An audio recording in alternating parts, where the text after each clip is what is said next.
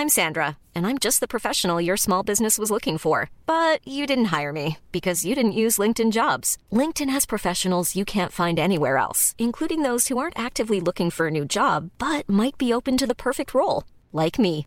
In a given month, over 70% of LinkedIn users don't visit other leading job sites. So if you're not looking on LinkedIn, you'll miss out on great candidates like Sandra. Start hiring professionals like a professional. Post your free job on linkedin.com/people today.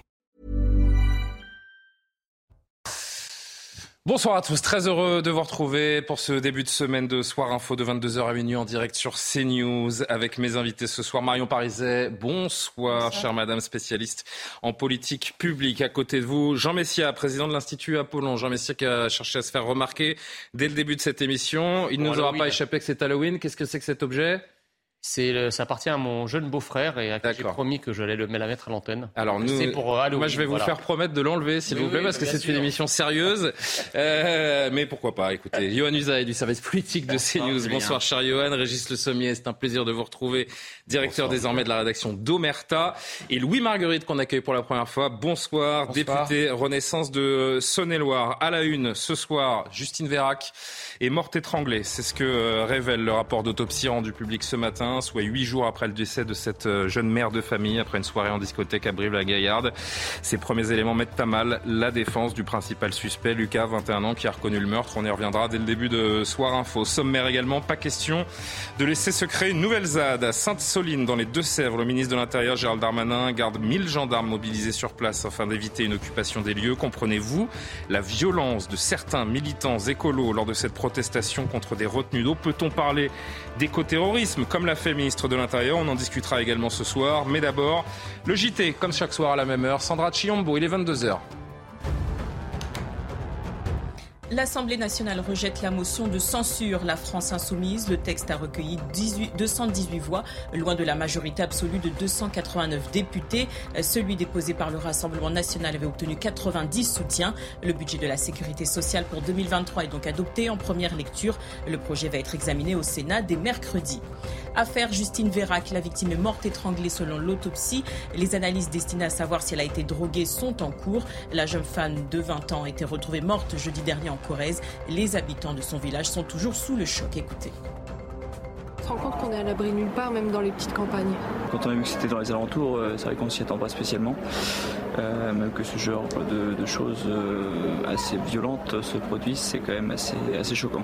Ça surprend surtout avec euh, une jeune de 20 ans, un jeune de 21 ans, euh, c'est- c'est bien ça, ouais.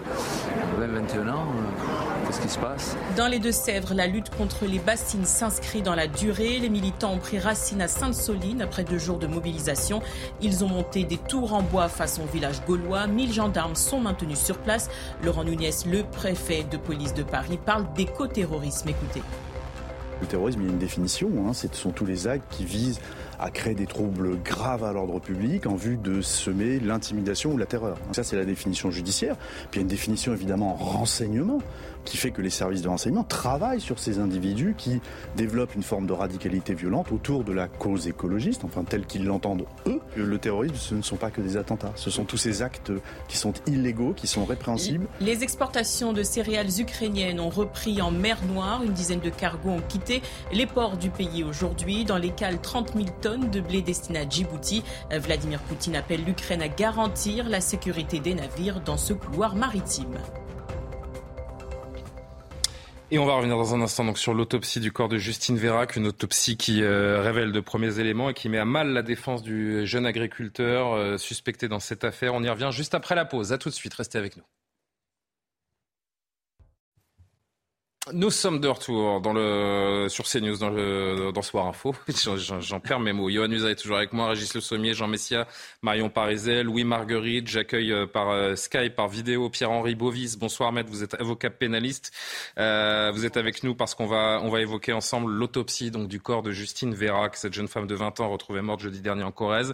L'autopsie qui a révélé qu'elle avait reçu des, des coups avant d'être euh, étranglée. Les résultats des analyses destinées à savoir si la victime a été droguée, en revanche, ne sont pas pas encore connu. L'agriculteur de 21 ans qui a avoué le meurtre en, garde à vue a été mis en examen, incarcéré dans cette affaire. L'autopsie était très attendue à la suite des déclarations du jeune homme qui avait assuré n'avoir frappé la victime qu'à une seule reprise après, selon lui, encore une fois, un rapport sexuel consenti. Tout cela est mis à mal, donc on l'a bien compris. Plus de détails avec Sandra Buisson du service police-justice et on en discute ensemble.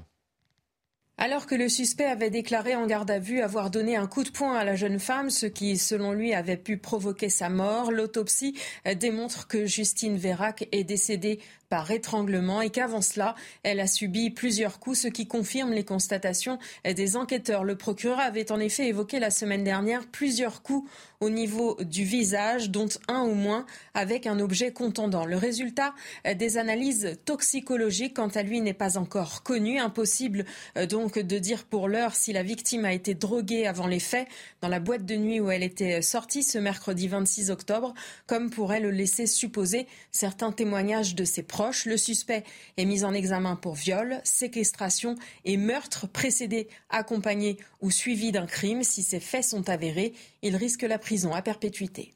Maître Pierre-Henri Bovy, bonsoir encore. Donc merci d'être euh, avec nous. Je, viens vers vous parce que on comprend bien euh, au travers de cette autopsie que la défense du jeune agriculteur est sensiblement mise à mal. Il va forcément y être confronté. Comment ça va se passer?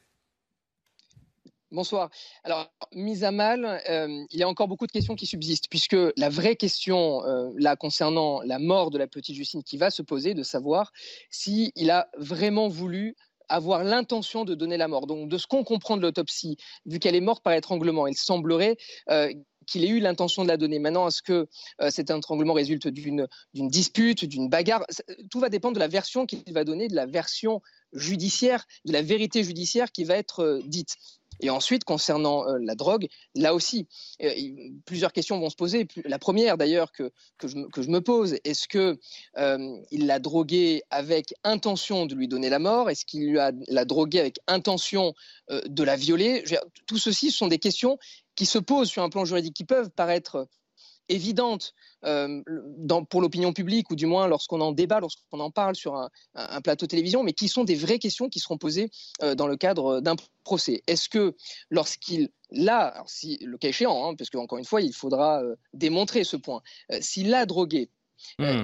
Parce qu'on attend les analyses toxicologiques, hein, je le rappelle. Tout à fait, exactement. Est-ce s'il l'a drogué, est-ce qu'il l'a drogué pour la violer, est-ce qu'il l'a drogué pour la tuer derrière Ce sont des questions qui seront posées nécessairement lors euh, du procès et euh, qui euh, seront effectivement confrontées à la version qu'il a donnée. Alors, ce qui est vrai par rapport à ce que vous avez dit en, préambule, lui avait déclaré qu'il lui avait donné un coup et que ce coup aurait causé la mort. Donc, si vous voulez, en termes juridiques, il aurait donné un coup sans intention de donner la mort et donc on se trouverait sur un cas d'homicide hmm. involontaire. Là, il, se trouve qu'on est dans le cas d'un étranglement. Donc cet étranglement, euh, est-ce que cet étranglement avait pour but peut-être de la calmer, avait pour but de la stopper, euh, ou est-ce que vraiment cet étranglement avait vraiment pour but de lui donner la mort? Donc là aussi, si vous voulez, la nuance juridique est à apporter et donc à traiter avec beaucoup de prudence. Il y a une seule chose que l'on sait pour sûr, euh, si je puis dire, pour le moment, c'est que cet agriculteur de, 21 ans, lors de sa première audition, son premier interrogatoire, il a avoué avoir tué la jeune femme, mais de toute évidence, il ment également sur certains éléments, puisque euh, on voit que déjà ses premières déclarations, on vient de le, dire, sont, mises à mal. Euh, le pénaliste que, vous êtes, c'est ça qui m'intéresse, c'est ce match en fait entre les, enquêteurs et le mis en cause, et puis le, rôle que peut avoir éventuellement son conseil euh, là-dedans. Comment est-ce que ça se passe? Alors c'est très, très complexe. Si vous voulez, je vais prendre un cadre plus général un cadre plus général, lorsqu'on est confronté euh, à plusieurs, justement, à, peut-être à plusieurs versions des faits que peut nous donner un client, on essaie si vous voulez, d'adopter une, ligne de défense qui est crédible euh, et du moins qui n'est pas mise à mal euh, lors de l'enquête en sachant pertinemment à l'avance ce que vont donner euh, les résultats d'une expertise. Donc effectivement, généralement à l'avance, on évite, si vous voulez, de s'engouffrer dans un mensonge, euh, pour mensonge qui sera évidemment mis à mal par des expertises toxicologiques ou alors des expertises médicales. Donc le rôle de l'avocat, là aussi, est de conseiller au mieux son client, d'adopter une, une, ligne de défense, non pas encore une fois de se terrer dans le mensonge, mais une ligne de défense qui est crédible, puisque la vérité judiciaire parfois est différente hein, de ce qu'on pourrait appeler une vérité plus morale. C'est-à-dire que son conseil cherche à le rendre crédible, mais pas forcément à lui faire admettre la vérité. C'est ça que, c'est ça la nuance? Alors, le, rôle de l'avocat, encore une fois, n'est pas, si vous voulez, de faire émerger parce que les vérités, si vous voulez, il y a plusieurs vérités, comme il y a plusieurs instances, et chaque instance a sa propre vérité. Euh, le rôle de l'avocat va être d'accompagner le client, là, vous m'entendez, hein, le prévenu, hein, le mis en cause, et d'accompagner euh, le client sur une ligne qui est crédible euh, et qui est la version des faits, qui est la vérité du client et qu'on adopte si, si évidemment l'avocat la considère comme pertinente. Hmm. Vous savez, il y a plusieurs cas de figure. Il y a eu des dossiers hein, très récemment euh, où le client a adopté une ligne de défense qui n'était pas du tout crédible et où l'avocat s'est dessaisi clairement parce que un avocat ne peut pas non plus se laisser entraîner sur des versions qui seraient complètement euh, fantastiques euh, par, par le client. Donc c'est une ligne de défense, c'est très compliqué puisque ce sont des lignes à adopter client-avocat. Les deux doivent se parler, les deux, les deux doivent adopter la même ligne et ensuite la suivre et s'y tenir. Deux mots encore, euh, s'il vous plaît, Maître Bovis. Quel est le quotidien d'un homme mis en examen pour des, des faits comme, comme cela? Des allers-retours entre sa cellule et le bureau des juges? Est-ce qu'il peut voir ses proches, communiquer avec l'extérieur? C'est du cas par cas ou il y a des règles qui sont fixées? Non, non, il y a des règles qui sont euh, fixées, il y a des permis de communiquer hein, qui, sont, euh, qui sont mis en place. Donc, euh, des membres de sa famille peuvent aller le visiter en fonction effectivement hein, des, autorisations qui sont données par, par le juge d'instruction. Il y a l'avocat qui peut aller visiter son propre client, évidemment. Et ensuite, le client, lui, le prévenu, celui qui est détenu provisoirement, il a ses sorties, etc. En revanche, dans, dans, les, dans, dans ces cas de figure où on, est dans des cas de viol, euh, possiblement, hein, hypothétiquement, hein, dans des cas de viol et où encore une fois hypothétiquement, de meurtre, on peut être facilement euh, mis à mal hein, et, pointé du doigt en prison. Et donc, généralement, il y a des mesures de sécurité aussi qui, qui sont prises. Mais euh, parce que je, pense voir votre question. Est-ce que euh, est-ce qu'il a écho de ce qui se dit euh, dans, mmh. la presse ou sur les réseaux sociaux? La réponse, la réponse est oui. Et si vous voulez aussi, ces échos-là euh, vont renforcer aussi ou pas le récit qu'il va donner. soit il va considérer que beaucoup de rumeurs sont dites dans la presse ou sur les réseaux sociaux, et donc il va demander soit son conseil, soit lui-même peut-être déclarer auprès du juge euh, sa propre vérité pour faire taire des rumeurs, ou du moins pour éviter certaines spéculations, ou alors raconter un récit qui euh, irait à, contre-courant des récits qui peuvent être donnés aussi à la télévision par peut-être là aussi euh, spéculation. Mais en tout cas, ce n'est pas un homme qui est, qui est enfermé dans une cellule 24 heures sur 24, nuit et jour. voilà, on n'est pas du tout dans ce, dans ce, dans ce cas de figure-là. Un ou deux mots en plateau avant de revenir une dernière fois vers vous, maître Louis Marguerite. On a bien compris hein, que cette euh, autopsie ne livre pas tous ces, mystères, si je puis dire, pour, euh, le moment. L'enquête euh, risque d'être de, longue haleine. Un procès, d'ailleurs, on peut l'imaginer dans un an, deux ans, trois ans, le temps de la justice. On le connaît dans notre, dans notre pays. Ce fait divers, il est absolument dramatique. Et ce que l'on comprend également à travers lui, c'est que repérer ce type d'individu, c'est impossible. En fait, toute prévention dans ce cadre-là, pratiquement, est impossible. Il y a une forme de, fatalité à ce, ce type de fait divers. D'abord, évidemment, vous l'avez dit vous-même, c'est un fait divers absolument épouvantable, sinistre. Euh, et évidemment, nos pensées vont à, cette jeune femme qui avait sans doute la vie devant elle et à ses proches, parce que je pense qu'on peut jamais vraiment se remettre de la mort d'un enfant et, de la mort d'un proche. Euh, euh, et, donc, évidemment, de, toute façon, il faut faire le maximum de prévention possible. vraisemblablement, le, suspect, enfin, si on peut le qualifier comme ça, connaissait la victime, en tout cas. et c'est d'ailleurs, malheureusement, dans, ces, dans, ce, dans ce type d'affaires, c'est souvent le cas pas toujours le cas, mais c'est souvent le cas. Et euh, comme ça a été dit d'ailleurs par par l'avocat qui est euh, avec nous. Euh, il y aura évidemment euh, toute l'enquête qui doit se faire et, on prend tout le temps qu'il faut. Et puis ensuite, vraisemblablement, une comparution aux assises. et c'est justement là où on apprécie évidemment, au regard de la gravité des faits qui sont reprochés, évidemment quel est le, quantum de qui serait, applicable dans ce cas-là. Mais, mais, mais en effet, il faut toujours aller le, le, vers le plus de prévention possible. Mais, mais évidemment, il y a ces limites-là. Et malheureusement, avec ces, ces, ces faits divers comme on observe aujourd'hui. Je voudrais que vous écoutiez quelques, hum, quelques personnes dans le village de de, Justine à Toriac où l'émotion est encore vive. Solène Boulin a recueilli les témoignages aujourd'hui. J'étais juste en, primaire avec elle, donc même si ça fait des années que j'ai pas eu de contact avec elle, ça fait toujours quelque chose. Je la connaissais depuis longtemps, même si euh, j'avais plus de contact, ça fait toujours bizarre de. Puis à son âge, euh, j'ai 20 ans, donc ça aurait pu m'arriver à moi aussi. C'est vrai que c'est triste, c'est issu, quoi. Elle laisse un enfant de deux ans et demi, et puis de mourir dans, dans ces conditions, c'est horrible.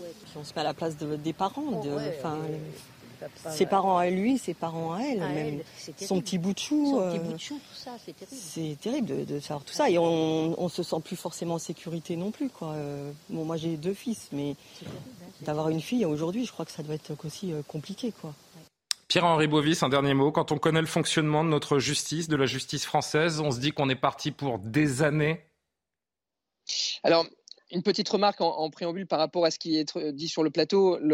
lorsque le prévenu, euh, si vous voulez, tient un récit qui euh, n'est pas crédible, là aussi, il se ferait lourdement sanctionner euh, par une cour d'assises ou par un tribunal, puisque les juges, évidemment, n'apprécient pas être baladés grossièrement. Et concernant votre, votre question, on, entend souvent la critique de la lenteur de la justice. Euh, maintenant, la justice est là aussi pour euh, faire émerger les vérités judiciaires, pour laisser le débat, le contradictoire et laisser les deux parties justement livrer leur récit, afin aussi pour les familles, la famille de la victime, pour qu'elles puissent faire leur deuil, savoir ce qui s'est passé, du moins, euh, encore une fois, la vérité judiciaire, connaître peut-être les motivations, les intentions, voilà, savoir ce qui s'est passé, pourquoi euh, leur enfant euh, a été, euh, la vie de leur enfant leur a été enlevée. Je pense que ce débat-là est, attendu et, va permettre aussi à cette famille de faire un deuil. On va marquer une pause et euh, on va continuer de, parler peu ou prou de ce, sujet parce que ce, meurtre, ce fait divers, il, il, ravive euh, pas mal de craintes chez certaines femmes. On le verra dans un sujet dans, un instant, une peur de, sortir, de prendre le métro, d'aller en boîte de nuit. On va, on va euh, en discuter tous ensemble dans un instant. Merci Pierre-Henri Bovis, un avocat pénaliste. D'ailleurs, j'en profite pour vous souhaiter, malgré le sujet lourd, un joyeux anniversaire puisqu'on m'a dit que c'était votre anniversaire dans l'oreillette. Donc, une très bonne soirée à vous en ce soir d'Halloween. On marque une pause et on poursuit les discussions. Soir Info revient. здоров'я. De retour sur le plateau de Soir Info, on évoquait ensemble il y a un instant l'autopsie donc réalisée euh, sur euh, le corps de euh, Justine décédée la semaine dernière. On attend évidemment d'en savoir plus au niveau de, de l'enquête, mais c'est vrai que depuis plusieurs jours, plusieurs semaines maintenant, les drames s'enchaînent dans notre dans notre pays et font naître un sentiment d'insécurité, une crainte réelle chez beaucoup d'entre nous, une angoisse profonde, une peur pour les femmes notamment de sortir entre elles, d'aller en boîte de nuit, peur d'être droguées à leur insu, peur qu'une substance toxique soit glisser dans un verre, peur tout simplement de vivre normalement pour euh, beaucoup des femmes qui répondent à, ce témoignage. Je vous propose de regarder ce reportage de Geoffrey Defebvre et on en discute ensemble. Depuis plusieurs années, les Françaises prennent de plus en plus de précautions pour sortir la nuit. Entre appréhension de marcher seule dans la rue, se faire suivre ou droguer à leur insu, les femmes redoublent de vigilance, avec des événements comme l'affaire Justine Vérac, vue pour la dernière fois à sa sortie d'une boîte de nuit. Les Françaises adoptent de nouveaux comportements de prévention. Fortement, quand on sort, ça fait, c'est plus inquiétant. Après, je pense que on a toujours eu, enfin personnellement, j'ai toujours eu, euh, on m'a toujours mis en garde sur ça. Et euh, déjà, avant, je faisais attention, mais forcément, ça inquiète toujours plus de voir des choses comme ça qui arrivent. L'une des plus grandes craintes pour les jeunes femmes, se faire droguer à leur insu par une substance glissée dans leur verre. Forcément, on est vigilant et je pense qu'on n'a pas le même regard que nos enfants. Euh, nous, en tant que mère, maintenant, on est plus inquiets. On fait très attention dès qu'elles sortent, dès qu'elles partent en voyage. On leur dit tu quittes pas ton verre des yeux, tu es une femme moderne, tu te payes tes propres verres. On est beaucoup plus vigilants, quitte parfois à énerver un peu nos filles parce qu'on est trop trop vigilants. Mais oui, je pense qu'on n'a pas le même regard. Nous, on est plus dans l'inquiétude et nos enfants sont peut-être plus dans le lâcher prise en disant non mais c'est bon, ça arrive qu'aux autres quoi. Quand je dois aller en soirée, je bois pas forcément. Mais quand je bois, que ce soit de l'eau ou peu importe, je mets toujours ma main euh, sur mon verre. Des précautions qui peuvent s'avérer utiles, puisqu'en France, une femme sur deux a déjà subi une violence sexuelle au moins une fois dans sa vie. Marion Pariset, ce meurtre ravive les craintes de toutes les femmes d'être agressées ou tuées? C'est toujours un exemple comme ça qui ravive, comme vous le dites, hein, vraiment la, peur qui peut exister chez, chez, chacune, notamment des jeunes femmes. C'est la période où, normalement, on est dans la période de l'insouciance. On a envie de sortir, on a envie de pouvoir justement avoir toute la liberté. Et au contraire, euh, on le voit, et ça se développe de plus en plus, je trouve, ces dernières années, notamment avec l'utilisation euh, de, de drogues euh, qui. Alors peut-être. Et le phénomène des piqûres cet été également, dont on a beaucoup parlé les piqûres qui sont développées en plus, mais ces, phénomènes, euh, il est encore plus public, en tout cas aujourd'hui, qu'il ne l'était il y a quelques années. Et c'est important qu'il le soit pour, pour la prévention, pour la prévention, pour que chacune puisse adapter ses comportements lorsque c'est besoin. Mais il n'y a pas uniquement la responsabilité des jeunes femmes qui doit être euh, mise en jeu. Il y a derrière aussi euh, les lieux de fête, parce que euh, il faut être en mesure aussi que ces lieux, pour leur propre réputation, à un moment, soient capables d'assurer la sécurité des personnes qui viennent et qui sont dans leur, dans leur mur. c'est un c'est une période difficile, je trouve, pour euh, les jeunes femmes de pouvoir vivre dans ce contexte-là de, peur croissante. Malheureusement, euh, il y a des méthodes, il y a des pratiques qui sont mises en œuvre, mais tout ne doit pas reposer sur leurs épaules. Il faut être capable de les écouter, mais aussi il faut être capable de mener des enquêtes et de pouvoir juger aussi lorsqu'il y a des faits qui sont, euh, qui sont caractérisés. On va prendre le temps évidemment de, vous entendre les uns les autres et de, partager les, opinions sur ce, sur ce sujet, mais un tout petit peu plus de 22h30, on fait un rapide point sur l'actualité. Alexandra Chiombo. Le Conseil d'État réinstaure le contrôle technique des deux roues. Le gouvernement a pris acte de cette décision. Il a commis un excès de pouvoir selon la juridiction administrative. Cette mesure controversée avait été annulée par l'exécutif. Les conditions de sa mise en œuvre seront prochainement étudiées. Enfant autiste tué à Marseille, la mère mise en examen pour meurtre. Le parquet a requis son placement en détention provisoire. Elle explique avoir été dépassée par les crises de son fils de 11 ans. L'autopsie confirme des plaies par, arme, par objet contendant au niveau du crâne d'autres par arme blanche au torse et à la gorge. Décédé suite à un choc hémorragique, le garçon a été retrouvé samedi au bord de l'Uvonne. La Chine met la touche finale à sa station spatiale. Elle a lancé avec succès ce lundi le module baptisé Rêve des cieux. C'est le troisième et dernier élément majeur. Son assemblage a nécessité 11 missions. Cette étape doit offrir à Pékin une présence permanente dans l'espace. Ces précautions que prennent les femmes désormais, Jean Messia, ça veut dire quoi? C'est-à-dire que c'est euh, aux femmes elles-mêmes de, veiller à leur propre sécurité? L'État ne les protège pas assez? Mais écoutez, moi, dans cette histoire, je vois poindre un paradoxe. C'est-à-dire que nous sommes dans une société euh, où euh, le droit des femmes, la liberté des femmes est acquise, à la fois juridiquement, institutionnellement. une société qui a terrassé le, patriarcat il y a une trentaine d'années, une quarantaine d'années, et où donc euh, les femmes devraient jouir d'une liberté euh, d'aller et venir, d'une sécurité aussi dans une société qui est aujourd'hui très féministe. Or, on constate paradoxalement que ce n'est pas le cas. C'est-à-dire que on a aujourd'hui. Oui, c'est euh, vrai que c'est cette maman qu'on entend dans le sujet qui a peut-être probablement connu une société plus patriarcale que celle que l'on connaît euh, actuellement, dit bah, à l'époque, moi j'étais plus insouciante et aujourd'hui j'ai beaucoup, beaucoup de craintes pour ma fille. Et dans le, dans, dans le sillage, puisqu'il est question de ça aussi, depuis un certain nombre d'années, on a déconstruit euh, l'homme occidental. Donc en fait, la question c'est par qui l'écrasante majorité des femmes aujourd'hui dans les, dans les grandes villes ou même dans les petites villes, mais surtout dans les grandes villes, euh, sont aujourd'hui agressés.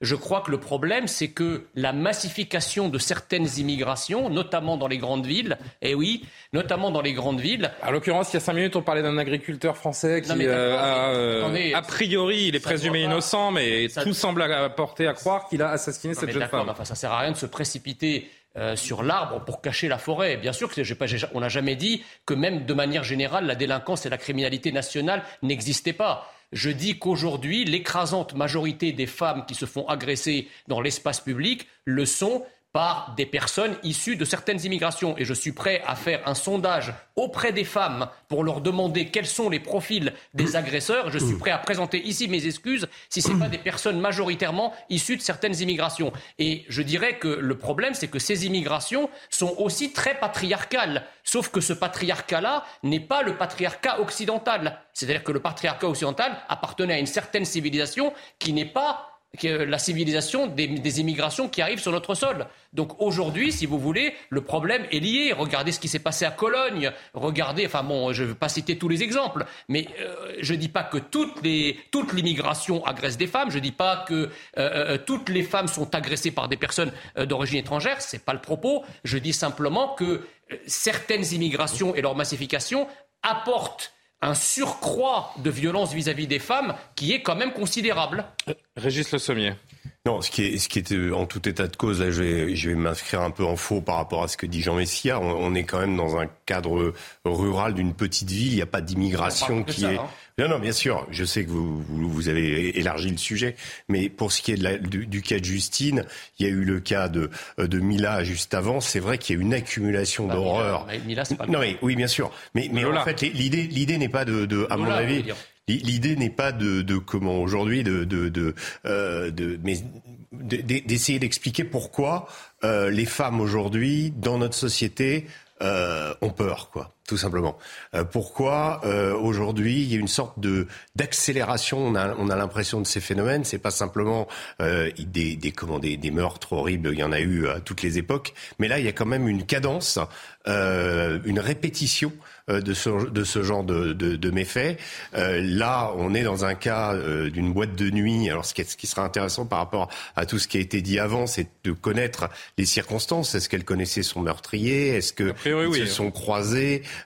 Il y, certains, Certaines sources attestent qu'elle qu'elle s'est sentie mal, donc elle est sortie de la boîte, et qu'elle a précisément, et là j'en reviens sur la question de ces drogues, le MDMA par exemple, ou autres, qui ont été inventées il n'y a pas si longtemps que ça. ça ça qui est la drogue du violeur. Voilà. Et, et, et c'est, ça a été, euh, c'est des drogues ultra puissantes qui effectivement mettent les femmes et qui sont très faciles à euh, comment dissimuler dans une boisson. Euh, donc il y a, y, a, y a des dangers en permanence.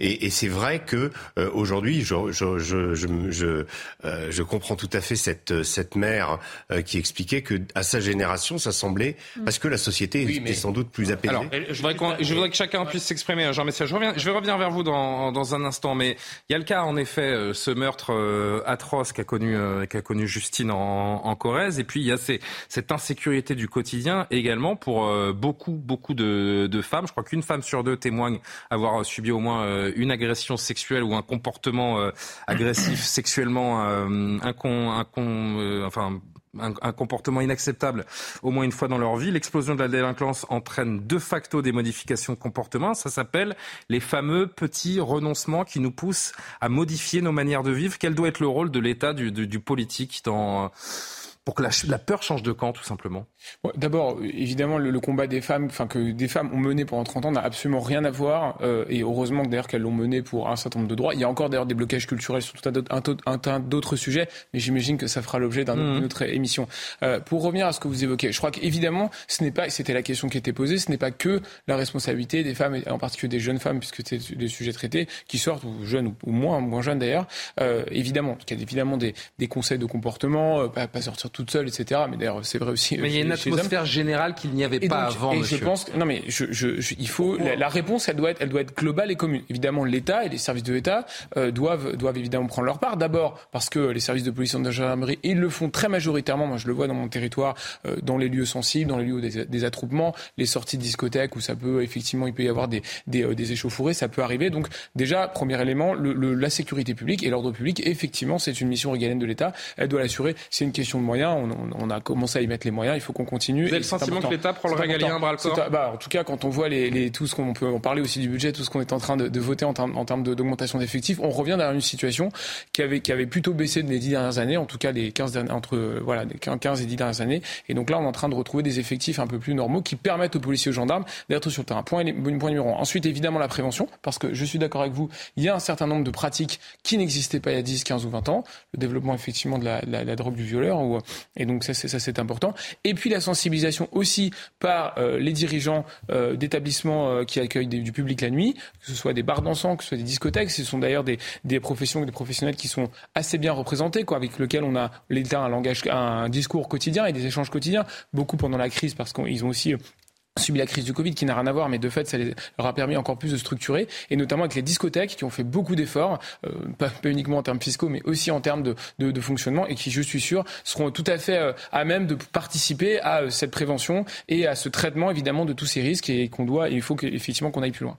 Jean-Messia, vous voulez réagir C'est-à-dire, je ne comprends pas trop pourquoi, pourquoi ces circonvolutions, tout, tout ce qui vient d'être dit est vrai. Non, attendez, tout ce qui vient d'être dit est vrai, mais je veux dire, à un moment, il faut quand même rentrer dans le, dans le vif du sujet et essayer de comprendre le ressort principal de ces violences. Enfin, si on est en train de m'expliquer qu'il y a une surreprésentation des agriculteurs français dans les violences faites aux femmes, vous allez faire rire la France entière. Mais, j'ai pas dit ça, monsieur. et qui, qui est responsable? Parce qu'on est capable de, de, de profiler énormément de publics dans, dans les politiques d'extrême gauche, les, les écologistes radicaux, on en parlera tout à l'heure. Mais bizarrement, quand il s'agit d'identifier que euh, la délinquance ou la criminalité de manière générale et les violences faites aux femmes de manière particulière proviennent de certaines immigrations, là on fait Emmanuel Macron a reconnu un certain lien entre immigration et délinquance la semaine dernière. Jean Messia, Emmanuel Macron a reconnu un certain lien entre immigration et délinquance. Bah oui, mais dernière. manifestement, le, le, le, un, un, député de sa majorité relative ne fait pas ce lien-là, ou en tout cas, il n'en parle pas. Or, euh, si on, on accepte l'idée qu'il y a un, un, lien entre la délinquance et certaines immigrations de manière générale,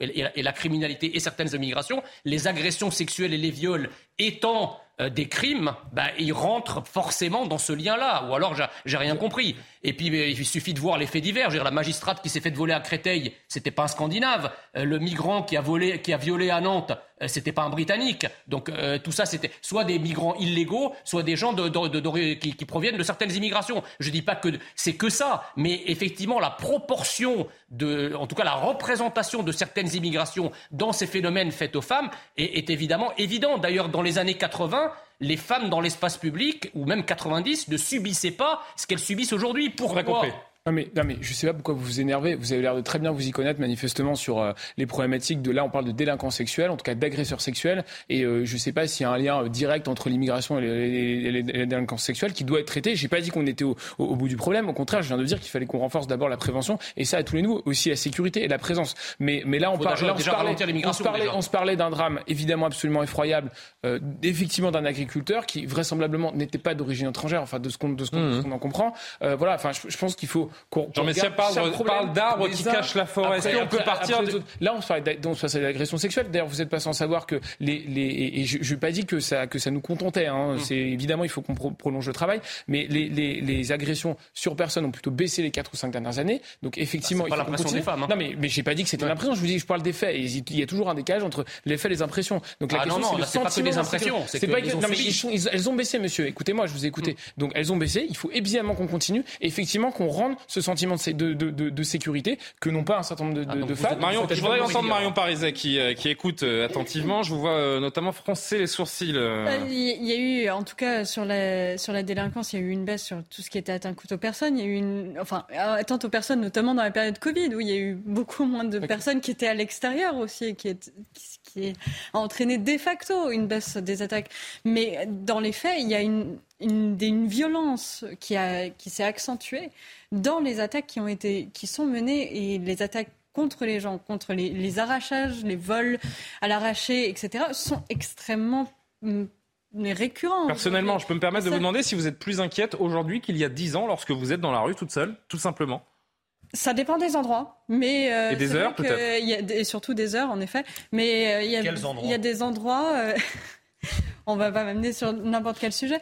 Mais c'est vrai qu'en effet, des endroits où on va avoir des groupes, des groupes de jeunes, des groupes de jeunes principalement masculins, on va pouvoir vraiment se sentir en, insécurité parce qu'on on ne sait pas dans quel sens peuvent partir les comportements. Et cette incertitude, elle est fondamentalement anxiogène. Euh, on a pu. il y a dix ans, vous ne ressentiez pas ça de la même façon. Je ne ressentez pas de la même façon. Après, euh, je pense que généralement, quand on est plus jeune, on a tendance à être un peu plus euh, naïf et insouciant sur ces questions-là, à ne pas le voir. Et c'est pour ça que c'est d'autant plus important de mener et de, de porter à l'attention du public la façon dont ce se passe ou dont se font ces agressions qui sont souvent passées sous silence et les viols avec soumission chimique qui donc sont alors, on parle des drogues très euh, souvent, mais au fait, c'est pas uniquement des drogues dures, c'est aussi des tranquillisants qu'on peut trouver dans les, dans les pharmacies. Donc, euh, à partir de là, la menace, elle est D'autant ça peut être poussé à boire également, pousser quelqu'un à boire, euh, rajouter plus d'alcool dans son verre. Ça peut être des choses très qui peuvent paraître un peu basiques. Mais... Et ça, c'est très difficile à, à, anticiper. Et dans ce cas-là, enfin là aujourd'hui, il y a beaucoup de jeunes femmes aussi qui n'ont pas forcément témoigné, qui n'ont pas forcément porté plainte parce qu'elles n'ont pas eu, elles n'ont pas eu les les raisons pour le faire. Quand on a un blackout total, euh, par exemple, qui peut être dû à des drogues, qu'on n'a pas, dont on n'a pas conscience d'avoir ingénéré, comment porter plainte Comment ah. être écouté Et c'est ce genre de cas qui est important de pouvoir mener à, l'œil du public pour dire il faut, il faut porter plainte, il faut que ce soit entendu et il faut qu'on mette en place aussi derrière le système qui accompagne, qui enquête et qui permette de répondre réellement avec les moyens. Il y a du travail. Hein. Il y a du travail. Très vite, dernier mot parce que je voudrais qu'on avance. Ça est très vrai, mais encore une fois, on, rate l'essentiel. Je pense qu'aujourd'hui, euh, les femmes françaises sont soumises à, de véritables comportements de prédation parfois euh, de la part de, personnes originaires de certaines immigrations qui se comportent comme des colons sur notre pays. Il faut dire, il faut dire les choses comme ça, voilà. Et, euh, et, euh, on, l'a. Bah, écoutez, moi, est-ce que, par exemple, est-ce que on a une grande population de femmes voilées en France? Est-ce qu'elles subissent des violences? Mais je, vais vous dire, une, une, délinquance qui a augmenté. Autant, oui, il y a une femme voilée, euh, je crois qu'il y a une femme voilée qui s'est fait assassiner à Nantes. Je vais, alors, je vais, je vais, ah, elle, était, elle était, alors, je vais demander à ce ah. qu'on vérifie dans l'oreille, mais je crois que la, enfin, je crois que la, la, dame qui a été euh, agressée, ou, enfin, je, ne veux pas dire de bêtises, donc on va vérifier en régie, mais.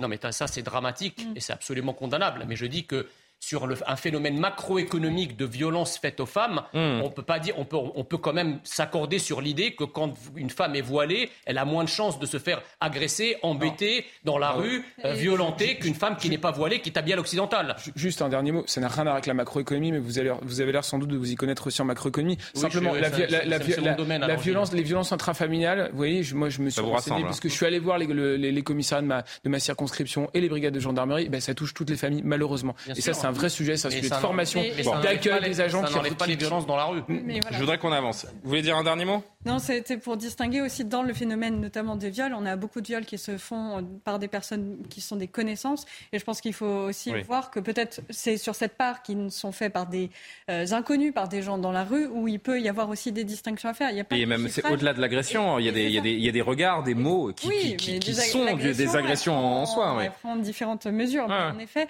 il faut distinguer euh, les les actes commis par des proches et euh, la violence dans la rue qui est particulière. Bon, avant de revenir euh, dans quelques minutes sur ce qui s'est passé ce week-end à, Sainte-Soline, je voudrais qu'on évoque une dernière fois cette euh, impuissance dont on parle souvent de la justice.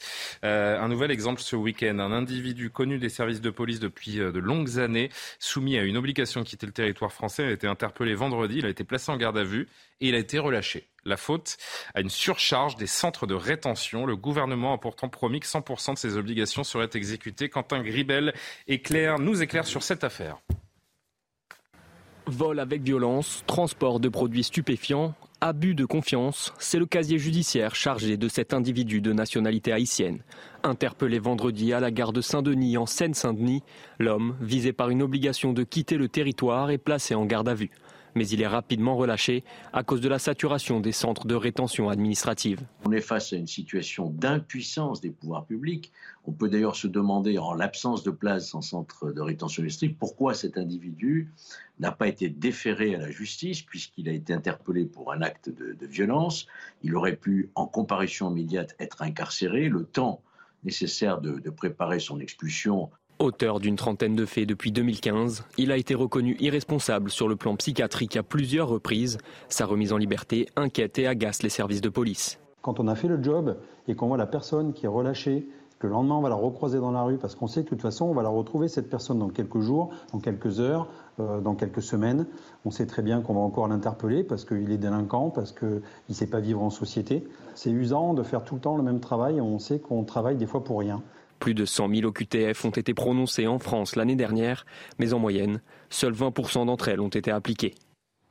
Pardon de vous le dire comme ça, monsieur le député, mais cet exemple, il est particulièrement révoltant et c'était un exemple d'impuissance de l'État je ne vais pas vous dire que le nombre de, le taux d'exécution des OQTF est satisfaisant. Alors, je ne suis même pas sûr que le ministre l'ait dit. Et, euh, et, effectivement, il doit, on, doit, on doit faire des efforts pour qu'il augmente. je ne sais pas si on arrive à 100%. Là, on en est assez loin. Il avait beaucoup baissé. Pour Mais les 100%, ils sont annoncés, il avait malheureusement. Baissé, il avait beaucoup baissé pendant le, pendant, pendant le Covid, du fait notamment des conditions euh, de transport, avec notamment des, des gens qui refusaient de se soumettre au test PCR. Et donc, ça, ça a fait baisser quasiment à des taux inférieurs à 10%. C'est en, en, train de repartir. Je précise juste un point quand même sur ces sujets qui sont évidemment complexes. Et c'est pas que euh, ces deux dernières années, ça fait 10. Et pour les gens qui regardent, c'est pas complexe du tout. Hein. je vous dis franchement, c'est très simple. un bah, homme, un délinquant, obligation de quitter le territoire, il est mis en garde à vue. Ce soir, il est dans la nature. Demain, ni vous ni moi ne savez ce qu'il va faire.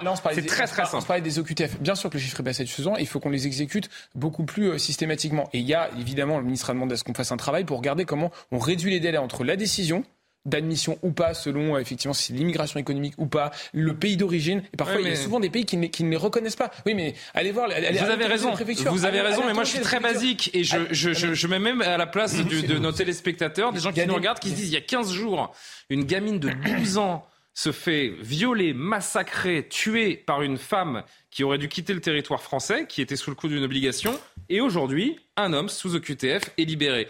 On a l'impression qu'on nous prend pour des. Pardon, hein, je vais pas le dire, mais je, je, je, vous ai, non mais je vous ai pas dit que c'était satisfaisant. Mmh. Je dis juste simplement, c'est que même si vous avez la volonté, et sans doute qu'il faut qu'on aille encore beaucoup plus loin, mais allez voir les préfectures, les directeurs de cabinet de préfets qui ont la volonté de faire et qui signent les arrêtés, qui signent rapidement. Eh bien les pays, ils les reprennent pas. Donc on peut pas faire un tour d'avion et les jeter. C'est même, je crois que c'est le ministre de la Justice qui a indiqué ça. Donc voilà, c'est juste un élément. On a quand même une Elisabeth Borne qui a passé euh, plusieurs jours en Algérie, qui est revenue en promettant deux consulats aux Algériens. En revanche, ce que les Algériens nous ont promis, ça on n'est pas au courant. Mais bon, euh, alors Johan à qui j'ai promis la parole, qui s'est pas encore exprimé depuis le début de l'émission, Régis, vous prenez juste derrière. Il est vrai que les choses sont complexes et il suffit pas de dire il y a qu'à Faucon. Néanmoins, on, néanmoins, on peut quand même dire de manière tout à fait objective que le gouvernement sur ce point-là est en échec. C'est une certitude. Donc, si Gérald Darmanin euh, a employé hier des, mots euh, forts, c'est précisément parce qu'il a bien conscience que les Français sont à la fois euh, révoltés et exaspérés par cette situation. Que dit le ministre de l'Intérieur hier? Il dit nous voulons rendre la vie impossible des personnes sous OQTF en France. Donc, le ministre elle est bien impossible, hein, la vie de ce monsieur qui a été libéré. Alors néanmoins, vous savez que Gérald Darmanin doit présenter au début de l'année prochaine, en tout cas dans les six premiers mois de 2023, un nouveau projet de loi asile et immigration.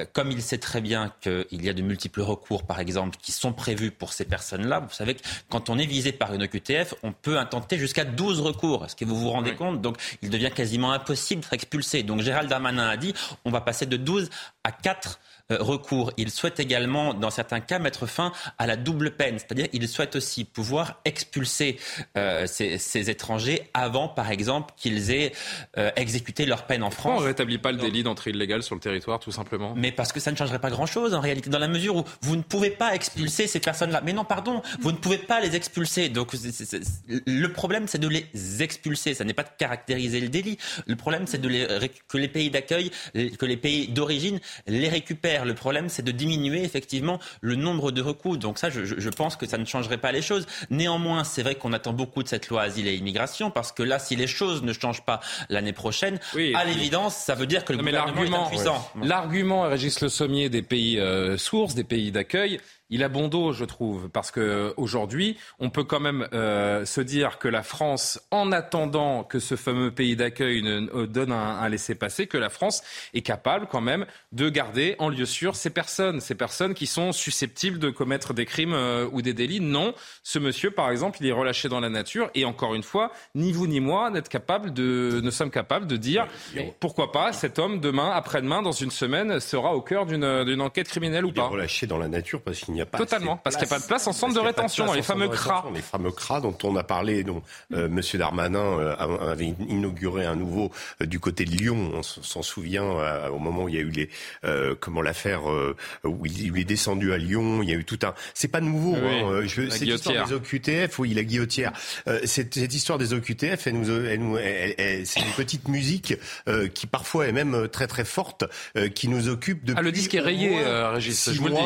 avec des déclarations, et ça, euh, est-ce que c'est de l'inconscience ou est-ce que c'est réaliste? Mais je me souviens quand même d'avoir vu, d'avoir entendu M. Darmanin nous dire d'abord que les, tous, les, tous les délinquants euh, étrangers qui étaient dans nos prisons euh, devaient être expulsés. Bon, quid aujourd'hui et d'avoir promis 24% des détenus sont étrangers. Voilà, d'avoir promis une réalisation à 100% des OQTF. Je crois que même que euh, Monsieur Véran également, la semaine dernière euh, l'a redit. Donc il va falloir se fixer des objectifs, forcément. Et on va pas pouvoir continuer à dire ah mais c'est pas possible parce qu'il y a des, des, recours et des recours et que finalement physiquement on ne peut pas y arriver. Il y a un engagement du gouvernement. On attend à ce qu'il soit tenu. Et vous parlez de cette loi en effet qui va arriver. Mais si c'est simplement faire un effet de loi et dire il y a a une loi supplémentaire, si c'est, vous savez, le, le millefeuille auquel on rajoute des couches, eh bien, euh, ça ne servira à rien. Donc là, il va falloir que le gouvernement nous explique stratégiquement comment il va s'y prendre. Parce que, en effet, l'Algérie, il y a eu des améliorations. Hein. Une époque, l'Algérie ne donnait aucun. Oui, euh, je recevais l'ancien ambassadeur euh, de France en Algérie la semaine dernière. Je peux vous dire que le, tableau est. mais en tout cas, non, mais faut pas, très, pas très reluisant. Hein. Plus, l'obligation de faire un test PCR. Enfin, il y a quand même des choses ça qui ont été. Passé, mais... Voilà, parce que c'était des aberrations quand même. Mais aujourd'hui, euh, voilà, il y a plus, il y a, y, a, y a, une proportion d'OQTF qui sont réalisés, mais on doit être euh, dans, dans, un, dans une fourchette de 20 à 80. Donc c'est-à-dire sur les 100%, il y a 80% d'OQTF qui ne sont pas réalisés. Et il va falloir que ça change, qu'au moins on inverse sa courbe. Je vous laisse réagir, Jean Messier. Je voudrais juste qu'on entende Linda Kebab qui était chez Laurence Ferrari euh, tout à l'heure. Écoutez l'avis de cette syndicaliste policière. Cette perte de sens, elle vient de quoi? Elle vient aussi d'orientations politiques qui ont été prises depuis des dizaines d'années et qui font qu'aujourd'hui, ça n'a plus de sens. En tout cas, je pense qu'il va falloir un moment que les ministres de la justice successifs euh, rendent des comptes parce que quand on fait des circulaires, et particulièrement les circulaires qui ont aujourd'hui cours en France, à l'heure où, je vous parle, les circulaires Belloubet et Dupont-Moretti, mhm. qui grosso modo disent Entendez bien que la, prison doit être le dernier des recours, que l'emprisonnement ne se fait qu'en fonction de la capacité hôtelière des établissements pénitentiaires. On sait finalement que les délinquants ne vont plus en prison. Et je suis désolée de briser le rêve de millions de petits-enfants qui jouent aux gendarmes et aux voleurs. Mais aujourd'hui, le voleur ne va plus en prison. Et le constat, il est terrible. Après, on va crier à la, fin de l'état de droit quand on voit des gens vouloir se faire justice eux-mêmes. Mm. Et quand on voit la réponse de la justice et de l'État, on se dit, est-ce que nous sommes véritablement protégés? Est-ce que tout est fait? Bah, le problème, si vous voulez, c'est que ce multirécidiviste, comme tant d'autres, en fait, euh, est libéré. Pourquoi? Parce qu'effectivement, il n'y a, a, pas de place. a pas de place dans les centres de rétention administrative, ou plutôt que euh, le nombre de places fait qu'on n'a pas envie, par humanité, d'entasser les gens dans ces, dans ces CRA. Euh, vous en faites pas, on les entasse dans les prisons. Hein. Je ne sais pas si vous avez passé le dernier avis, euh, mais on est, on est à quelques centaines de, places, je crois, du record historique. le nombre de détenus en France, la moyenne de euh, d'occupation dans les prisons françaises ah aujourd'hui est de 120%. et vous avez certaines prisons qui sont à plus de 200% d'occupation. C'est un autre dossier parce que la construction de prisons est, un, est une politique de longue haleine qui nécessite. Ah, on a bien vu. voilà. Alors que les CRA, excusez-moi, on a pas mal de bases euh, militaires désaffectées, de terrains communaux. On a les bâtiments. On se demande ce qu'on attend. Au, prix de quelques algécos qu'on construirait, on, est capable à court terme d'augmenter considérablement le nombre de places. Il en faudrait peut-être 30 ou 40 000. Et effectivement, à, chaque fois qu'il y a une OQTF qui est prononcée et que la personne est arrêtée, il faut donc rétablir euh, le délit de séjour illégal en France. Eh bien, la personne, qu'elle soit dangereuse, bien sûr, mais même si elle n'est pas dangereuse, le simple fait qu'elle soit en situation d'irrégularité sur notre territoire national doit entraîner euh, sa rétention administrative. Mmh. Et après, si vous voulez, il ne faut sortir de ces centres administratifs de rétention administrative que lorsqu'ils disent d'où ils viennent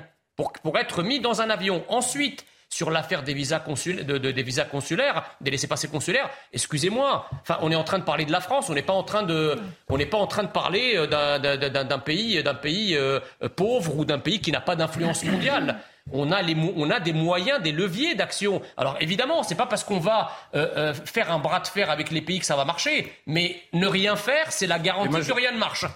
Louis Marguerite, moi je vais vous dire aussi euh, une chose, enfin c'est un sentiment et, vous êtes là pour le partager ou pas.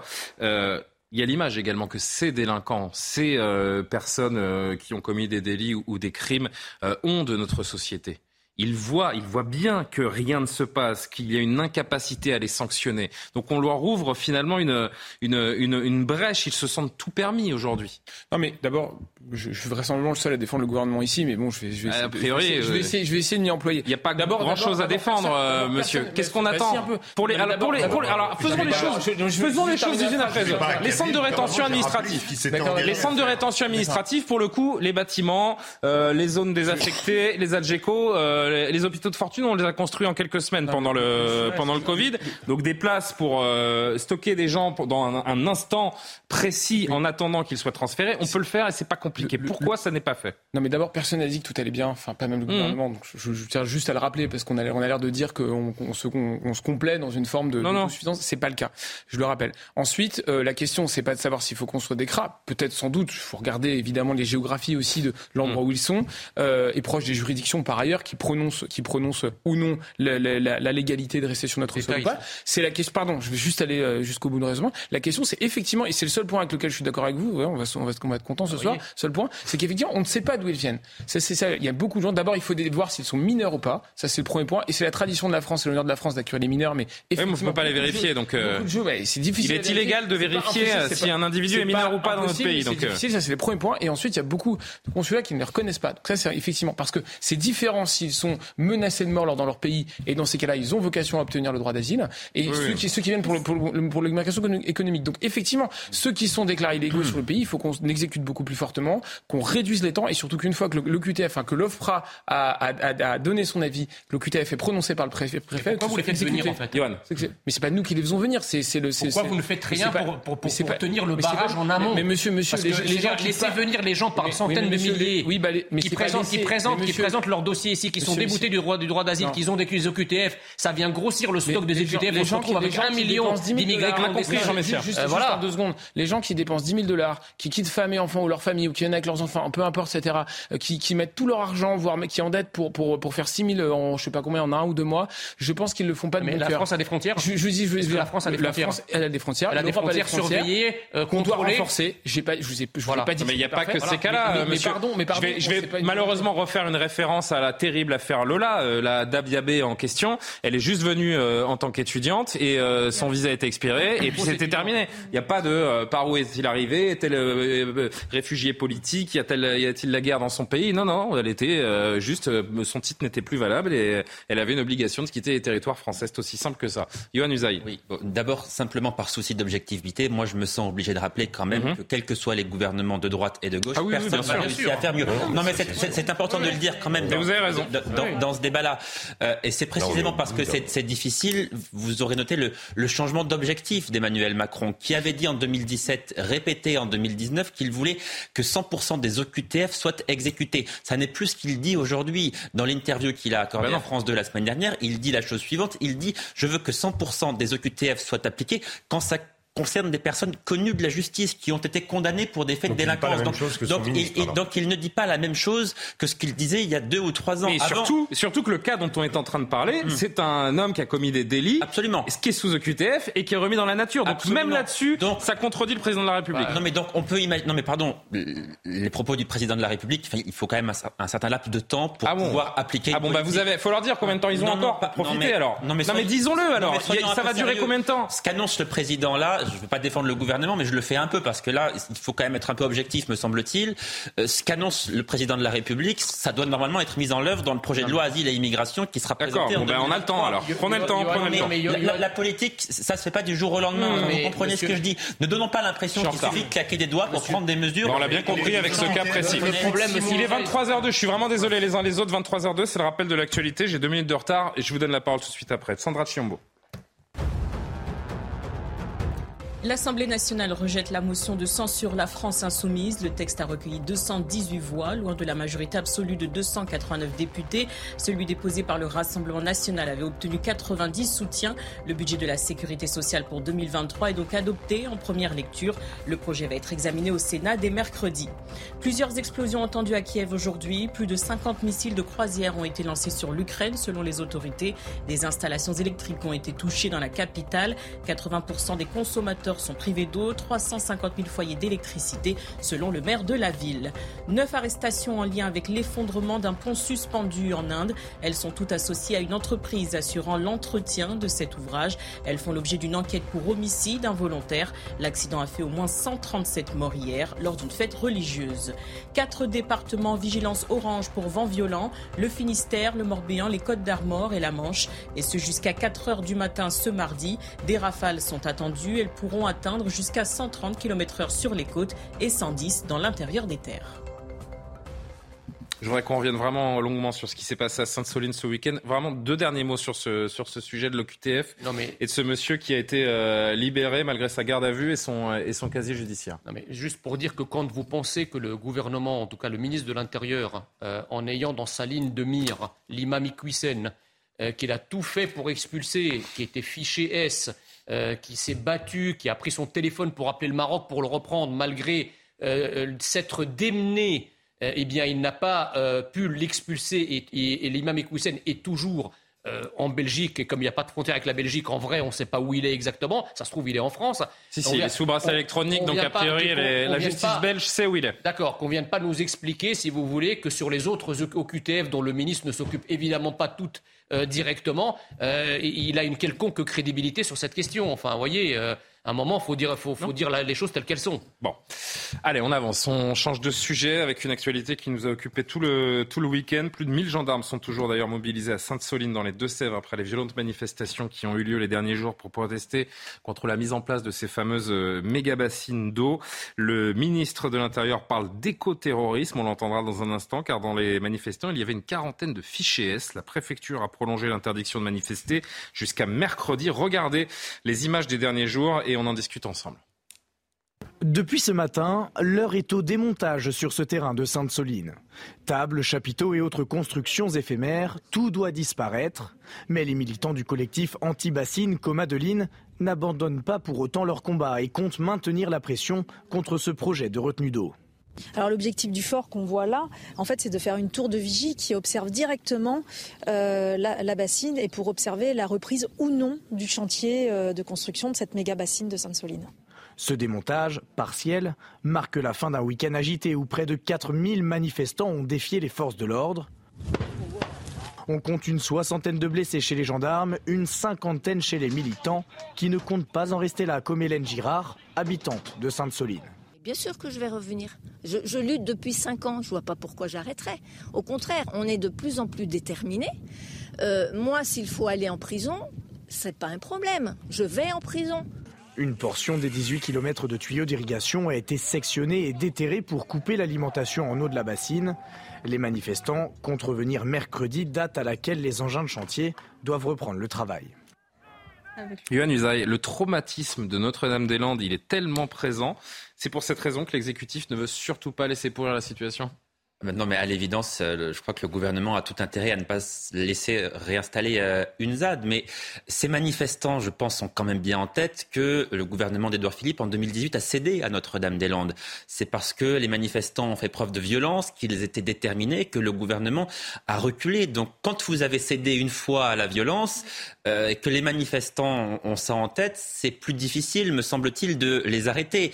Après, ce sont des manifestants qui, pour moi, ne sont pas des militants. Ce sont des des délinquants, si vous voulez, mais ce ne sont pas des militants. On va revenir sur la sémantique tout à l'heure et les mots du, euh, du, ministre de l'Intérieur. Mais... mais... Mais, voilà, donc si, si, vous voulez rester là-dessus, à, l'évidence, oui, je crois que le gouvernement a tout intérêt à faire preuve de fermeté parce que s'il cède encore une fois face à ces manifestants qui font preuve de violence, eh bien ça recommencera. Si, si vous savez que quand vous êtes violent, vous gagnez, eh bien vous avez tout intérêt à continuer à être violent. Donc pour cette raison, et si on pense seulement à cela, le gouvernement ne doit pas céder pardon pour le mauvais jeu de mots, Louis Marguerite, mais une nouvelle ZAD, ce serait vraiment la goutte d'eau pour Emmanuel Macron, là. Euh, je ne sais pas si c'est un mauvais jeu de mots, la goutte d'eau, mais, mais, euh, euh, mais, simplement pour dire que, évidemment, condamnation sans appel de, de ce qui s'est passé. D'abord, je rappelle que c'était une manifestation interdite, que la préfète, mmh. Emmanuel Dubé des Deux-Sèvres, l'avait interdite. Je suis d'ailleurs, au passage, évidemment, assez choqué que des élus de la République ici soient rendus sur une manifestation à nouveau interdite. voilà, voilà, des images qui tournent depuis deux jours avec des gens qui viennent avec une disqueuse électrique. C'est quand même, on vient pas tous les jours, pas tous les jours avec une disqueuse électrique pour couper un, un tuyau, un tuyau d'arrivée dont on ne sait même pas ce qu'il alimente d'ailleurs mais euh, même sans doute qu'il ne le savait pas non plus. On va revoir euh, cette donc, image. Donc évidemment très choqué. Et puis d'ailleurs juste et, et, et, à nouveau, moi je suis très choqué par des députés, notamment de la France insoumise, qui ont qualifié cette manifestation de joyeuse quand on a eu 60 gendarmes blessés, dont 22 sérieusement. Enfin, je veux dire, on nage en plein délire. Hein, je veux le dire avec mes mots à moi. Et donc, et donc en effet, je pense qu'on a, on a eu totalement raison de faire preuve de, de fermeté.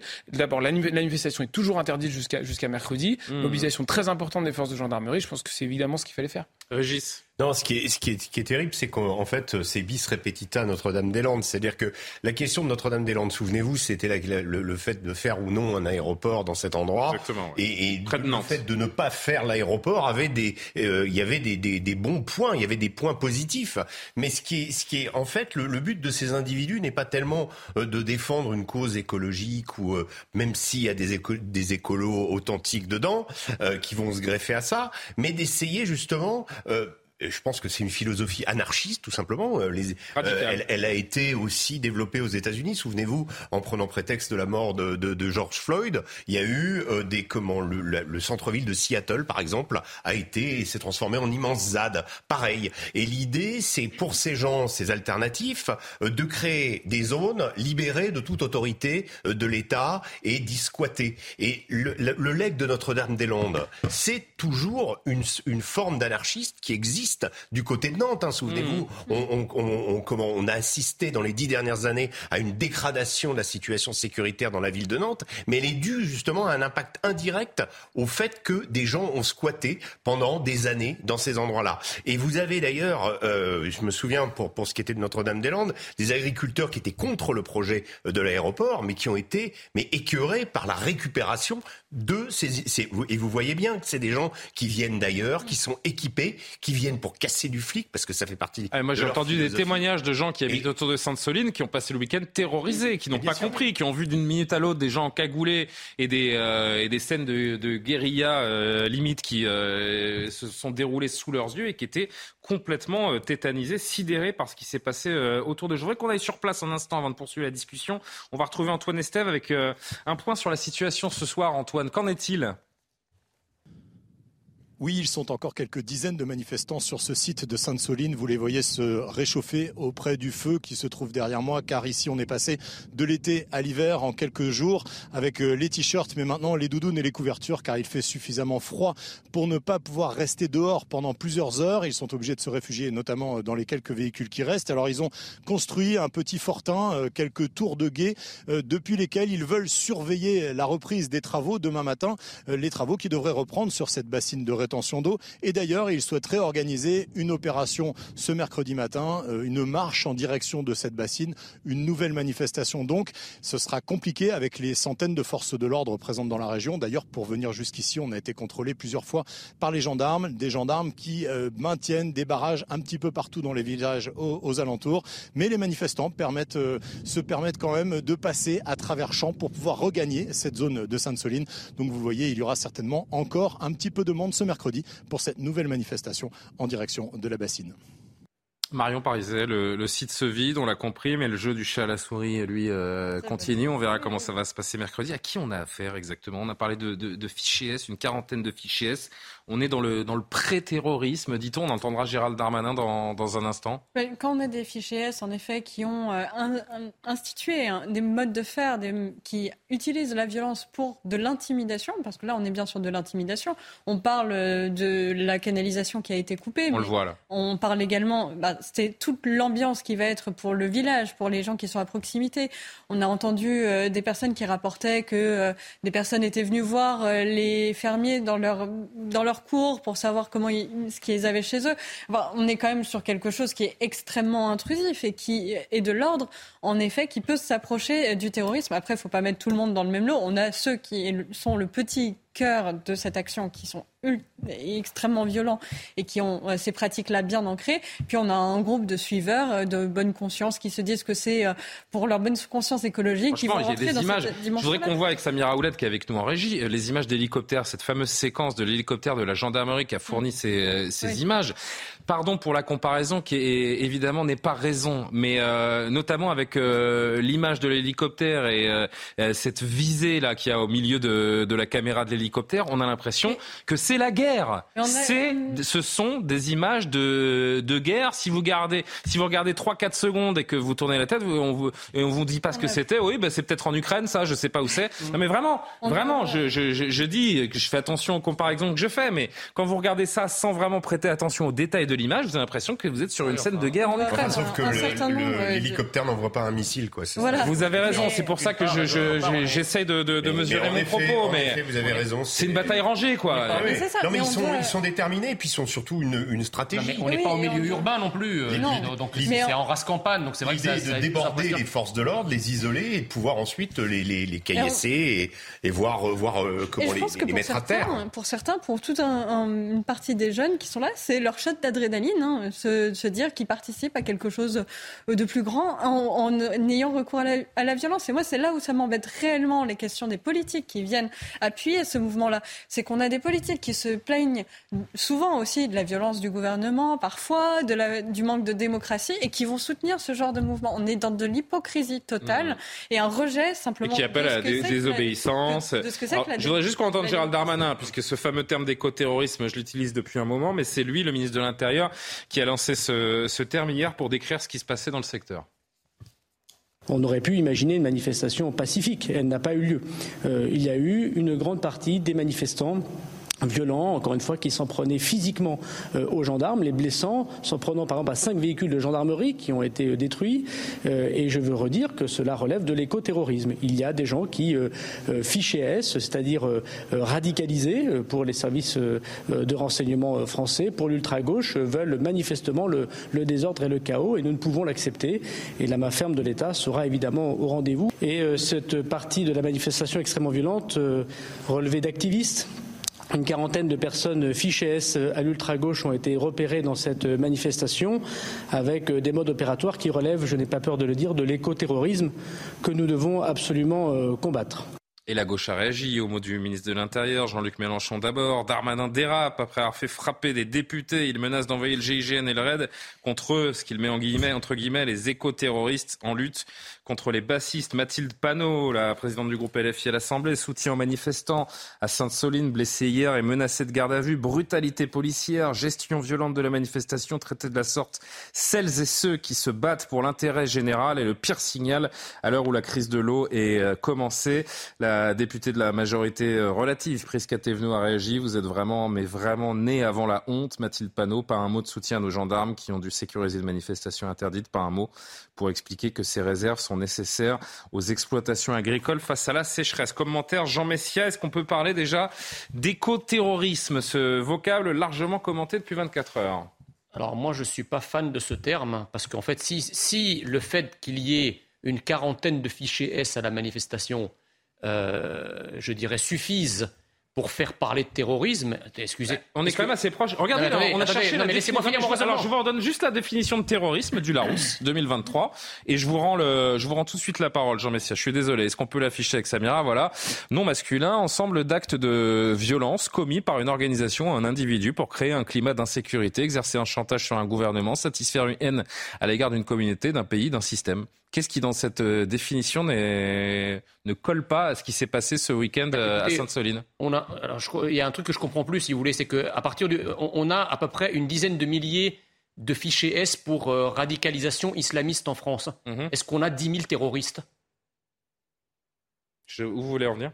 On n'a pas 10 000 terroristes. Et quand on dit qu'on a 10 000 terroristes, on nous dit vous amalgamez et vous faites des amalgames. Je crois qu'il ne faut pas euh, que le mot terrorisme soit galvaudé, soit amoindri en l'accolant à des réalités qui n'en sont pas. Ceci étant dit, euh, ce n'est pas du tout mon propos que de défendre ces gens-là. On peut parler d'éco-radicalisés, par exemple. Ça, oui. Ce sont des radicaux qui sont d'ailleurs d'autant plus radicaux qu'ils ne représentent pas une, frange de la population, qui ne se battent pas pour des droits sociaux euh, de certains groupes de la société. Ils se battent pour les droits de la nature. Ils s'arrogent le monopole de représenter la nature et ses droits. Donc ils sont effectivement dans une forme de fuite en avant, puisque euh, par, définition, là, ce n'est pas la nature qui va venir contester leur rôle, comme dans le cas des combats sociaux ou des combats politiques. Et donc effectivement, il y a un côté apocalyptique, un côté presque eschatologique dans, euh, dans leur lutte. C'est la fin du monde, etc. Donc, euh, mais de là à parler de terrorisme, il faut faire attention, parce que si le fait d'être violent dans une action fait de vous un terroriste. D'ailleurs, d'abord, je ne vois pas à quelle organisation structurée ils appartiennent. de la posture politique de la part D'une part, et d'autre part, je pense que c'est extrêmement grave parce qu'il y a une menace terroriste et une seule, au sens strict du terme aujourd'hui, majeure, c'est la menace islamiste. Yohann Usaï qui voulait réagir. Oui, c'est vrai que dans le contexte qui est le nôtre, ça me dérange aussi d'utiliser ce mot-là. Utiliser, Ils sont radicaux, violents, mais... Utiliser le même mot pour parler de ces délinquants ou de euh, Mohamed Merah ou de Salah Abdeslam, voilà, il y a quelque chose qui, à mon avis, est, un, est, un, peu dérangeant. Hmm. Mais quand on a dit ça, on peut dire de manière certaine qu'effectivement, ce sont des, des délinquants euh, extrêmement radicalisés, euh, qui en plus sont antidémocratiques en réalité, parce que ce projet, il a été voté, il a été approuvé, il y a eu des études d'impact qui montrent en plus par ailleurs que ce projet-là précisément n'aurait pas d'impact sur les nappes phréatiques. Donc ils ont mal choisi leur combat pour le moins. Et, et pour parler de la, la réaction de, de, la France insoumise notamment, ou de certains écologistes, enfin quand j'ai vu Sandrine Rousseau applaudir des deux mains, sincèrement, je me suis dit mais, mais dans quel monde vit-on et dans quel monde vit-elle? Et la France insoumise qui soutient qui dit soutien à ces manifestants, alors qu'on sait qu'il y a eu aussi des forces de l'ordre qui ont été euh, blessées de manière sérieuse, de policiers blessés. Des, des, députés qui représentent les Français, qui portent l'écharpe tricolore et qui incitent en réalité à ne pas respecter la loi, qui soutiennent des personnes qui sont en train d'ériger des forts dans un champ en France. Un fort pour faire quoi? Se protéger de qui? Aller en guerre contre qui? Enfin, c'est quand même complètement aberrant. Cette députée de l'Europe Écologie Les Verts qui est allée sur place et qui a regretté d'avoir été frappé par des CRS, mais enfin, pardon, est-ce qu'une députée a le droit d'aller euh, dans une manifestation qui est interdite, a le droit de, de, de foncer sur un barrage de CRS Comment une minorité arrive à imposer sa loi euh, une, une, députée doit respecter la loi comme tout le monde, et c'est heureux. Regardez ce que disait Jean-Luc Mélenchon samedi. Régis, c'est vous qui suivez derrière, et, et, Louis Marguerite, je vous entendrai évidemment aussi. Samedi, euh, avant le dernier tweet qu'on vient de lire, Jean-Luc Mélenchon décrivait donc une manif pacifique contre les bassines, et une nouvelle fois, trois députés frappés, aspergés de la gaz lacrymo. Il les cite. Une police républicaine, s'interroge-t-il, quand on voit que 60 policiers ont été euh, blessés ah et attaqués avec des... Vous regardez juste cette image, la deuxième séquence qu'on voulait jouer ensemble, Samira, en, régie encore une fois. Euh, c'est euh, pavé. Voilà comment ça s'est passé vu de l'intérieur d'un camion de gendarmerie ce week-end. Et je ne je sais pas si à l'oreille vous entendez les pavés, les cailloux qui viennent claquer contre les, contre les vitres. C'est quand même extrêmement impressionnant. Euh, pendant ce temps-là, Jean-Luc Mélenchon se demande si la police est républicaine Écoutez, et Régis, vous réagissez derrière, ce qu'en disait encore tout à l'heure Linda Kebab.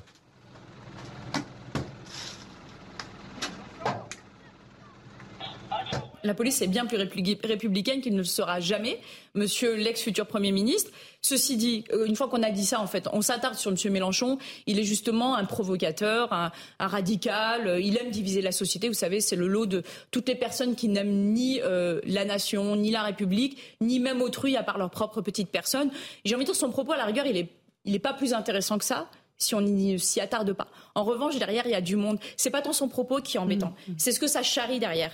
Et on sait qu'il y a des personnes qui, euh, à qui euh, M. Mélenchon, enfin sur lesquelles M. Mélenchon a beaucoup d'influence et régulièrement on le ressent, notamment dans les quartiers.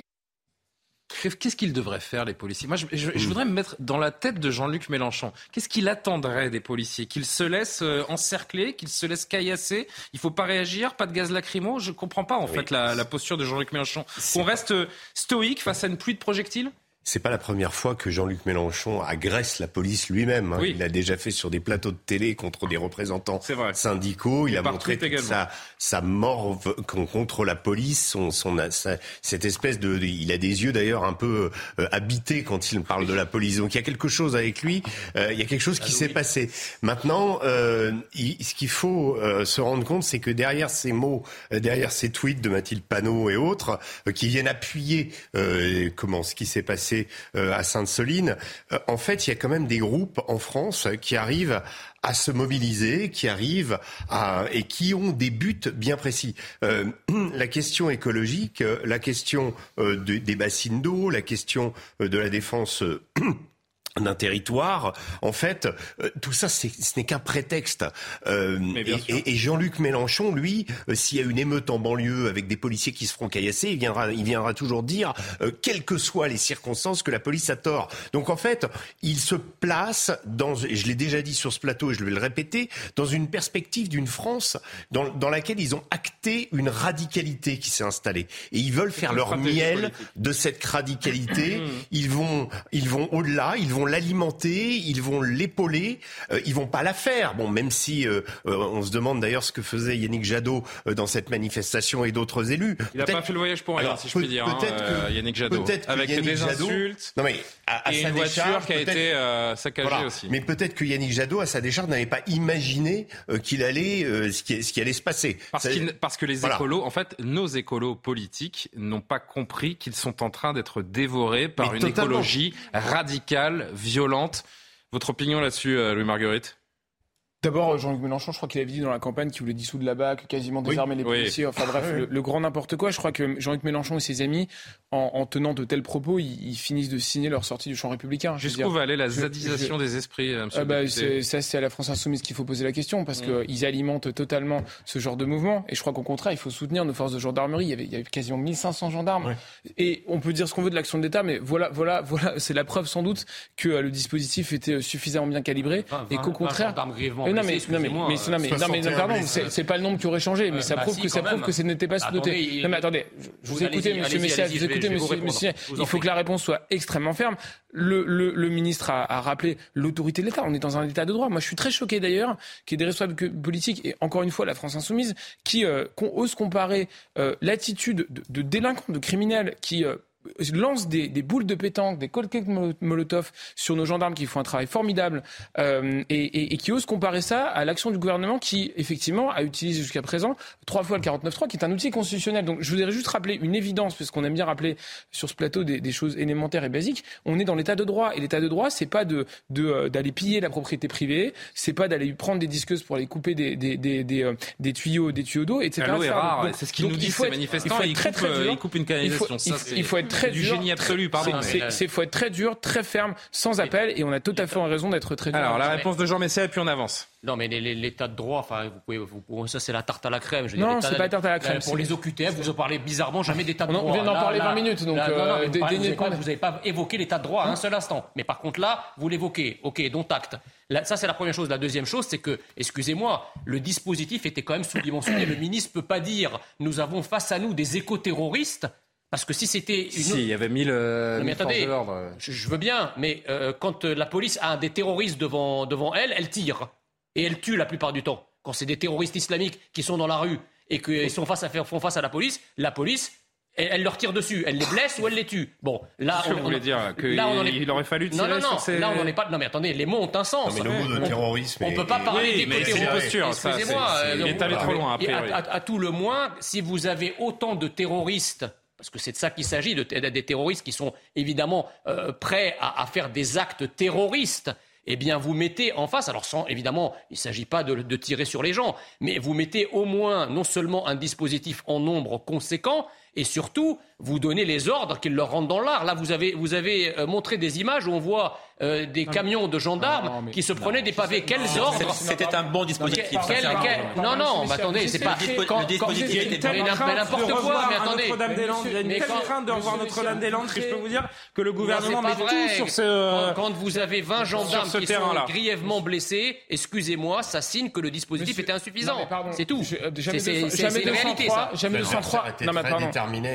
Je le savais, ça. Bah, attendez, euh, ça fait partie des. C'était des terroristes. Non, mais ils n'avaient peut-être pas mesuré. Ils n'avaient peut-être pas prévu qu'il y aurait. Allez, tout dernier mot, s'il vous plaît. Tout dernier mot. 203, apparemment, vous êtes aussi spécialiste du maintien de l'ordre. Moi, au contraire, je salue. Mais si vous répondez à tout, vous êtes spécialiste de tout aussi. Alors arrêtez. Je salue. Au contraire, le maintien de l'ordre, c'est une matière extrêmement compliquée. Je suis pas du tout un expert en la matière. Je note simplement que, effectivement, ça a quand même limité la casse et qu'au contraire, ils ont fait un travail formidable justement pour, euh, pour éviter qu'il y ait plus, plus de blessés que ça. au contraire, il y a beaucoup de blessés dans notre camp. On sera très attentif à la journée de mercredi euh, également où les, euh, militants, euh, ces, militants radicaux promettent donc euh, une action si ce projet n'est pas, abandonné. On avance, il nous reste une grosse dizaine de minutes. Je voudrais évoquer deux thèmes avec vous. Cette séquence d'abord qui est partagée sur les réseaux sociaux depuis hier, une vidéo filmée en plein Paris, visiblement près du jardin du Trocadéro. On y voit une ville sale, des vendeurs à la sauvette, accompagnés du hashtag Saccage Paris, un mouvement qui s'attache à dénoncer les dégradations patrimoniales, culturelles, sociales de Paris depuis le début 2021. Cette Cette euh, vidéo était accompagnée d'un tweet que je vais vous lire. Alors ce ne sont pas mes mots, hein, parce qu'il y a un peu de grossièreté. C'est bien le, tweet que je vous lis. J'ai filmé ma petite balade dans le décor du Trocadéro, véritable cours des miracles où se croisent pickpocket, escrocs, vendeurs à la sauvette et touristes du monde entier, le tout dans des effluves d'odeur de pisse. Voilà ce que l'on pouvait lire sur ce, euh, sur ce tweet. Quelle image ça donne de Paris quand on voit ça?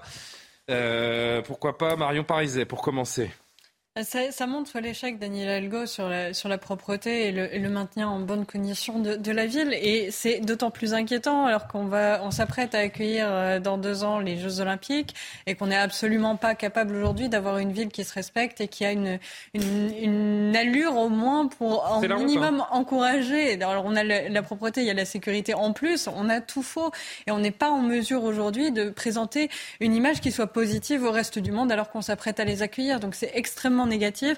C'est quelque chose qui a été déjà sur le point de la propreté pointé du doigt par un rapport de la Chambre régionale des comptes qui a été discuté en Conseil de Paris.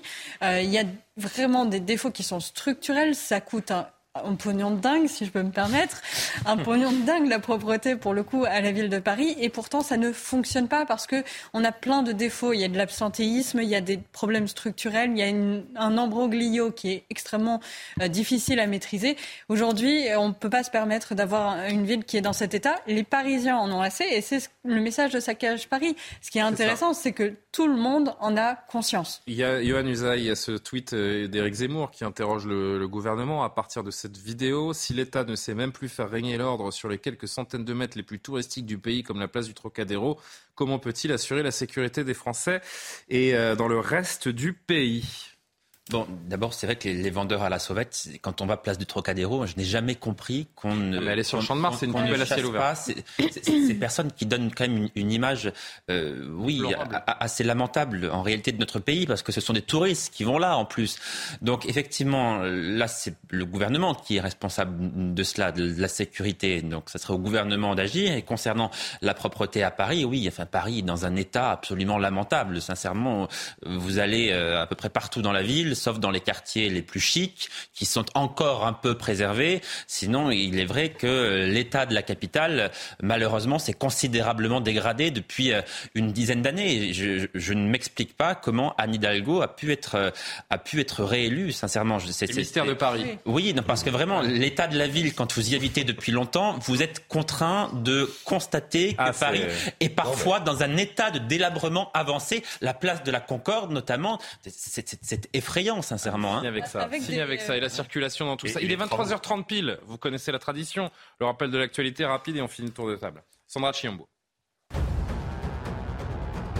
Enfant autiste tué à Marseille, la mère mise en examen pour meurtre. Le parquet a requis son placement en détention provisoire. Elle explique avoir été dépassée par les crises de son fils de 11 ans. L'autopsie confirme des plaies par objet contondant au niveau du crâne et d'autres par armes blanches au torse et à la gorge. Décédé suite à un choc hémorragique, le garçon a été retrouvé samedi au bord de l'Uvonne.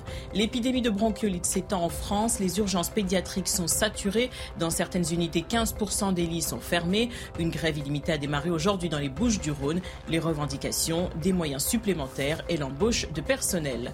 Instagram fait état de problèmes de connexion au réseau social. Des utilisateurs ont évoqué des comptes suspendus ou introuvables aujourd'hui. Certains identifiés n'étaient pas reconnus. Des influenceurs ont même perdu des milliers d'abonnés. Les équipes travaillent à la résolution de l'incident.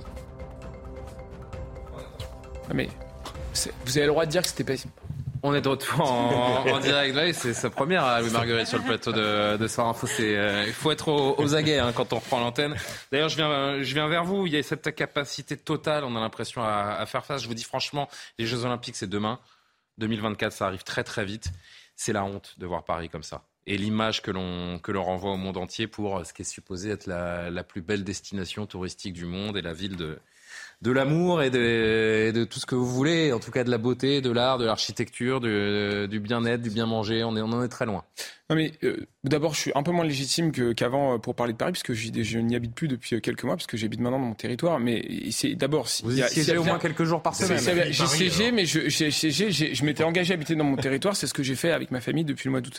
Euh, au-delà, au-delà de ça, au-delà de ça, non, je me suis tenu une promesse. au-delà de ça, évidemment, évidemment, évidemment, tout ça seul contre Pardon, allez-y, allez-y. Euh, évidemment, la, la, la, politique de, des ordures ménagères et du traitement des déchets, c'est vraiment une politique qui est liée aux municipalités, aux Non, mais c'est vrai, ne soupirez pas, c'est quand même la réalité.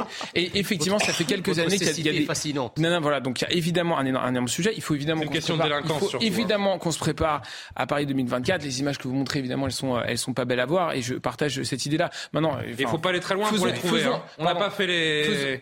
Je, je, sais, je, sais, que, je sais que d'autres seront pas d'accord avec moi, mais faisons confiance à l'organisation, au comité des JO, euh, au ministère pour préparer un gros dispositif. D'ailleurs, on a déjà un, une première polémique qui visait à dire bah, si on mobilise trop nos, forces de sécurité, on n'en aura pas assez sur les festivals. Donc, il va falloir qu'on trouve un bon équilibre. Effectivement, bah, Gérald Darmanin a annoncé qu'il allait annuler des, bah événements. Hein. Bah donc, donc, il nous a dit à demi-mot qu'il n'y aurait pas de Tour de France. Il va y avoir une concertation, oui, mais donc, du coup, ne nous plaignons pas qu'on cherche à justement doter justement en forces de sécurité. Non, mais il y avait les deux. Il y avait les deux dans la question. Donc voilà, je réponds sur les deux plans. Il y a évidemment des sujets qui relèvent du gouvernement et des sujets qui relèvent euh, bien sûr de la municipalité. Et évidemment, il faut totalement. En tout cas, vu qu'on se dit en voyant ces images, c'est que le hashtag ça cache Paris a encore de beaux jours devant lui. Euh, justement, et Jean Messi ensuite. Qu'on en est, qu'on en soit à écrire des hashtags ça cache Paris.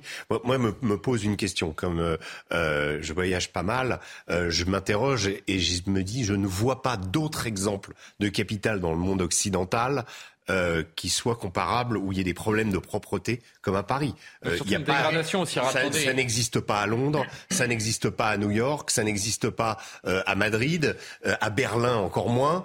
Euh, je ne comprends pas pourquoi bah, je Paris. Dire, moi. Non mais pourquoi Paris est comme ça Parce que on, on, a, on a tous Paris, connu Paris. Non, mais attendez, moi, je, ah, moi je, je, personnellement, j'y suis né, j'ai toujours vécu. Oui, et bah, je peux vous dire pareil, que je j'ai pas le même âge que vous, mais je, je suis arrivé à Paris en 1982. Ça, ça, ça nous rajeunit pas. Ah, oui. J'avais 12 ans, donc moi j'ai vu, si vous voulez, la capitale de la France oui. évoluer à la vitesse grand V. En, en 82, Paris était une ville française d'une France qui était française.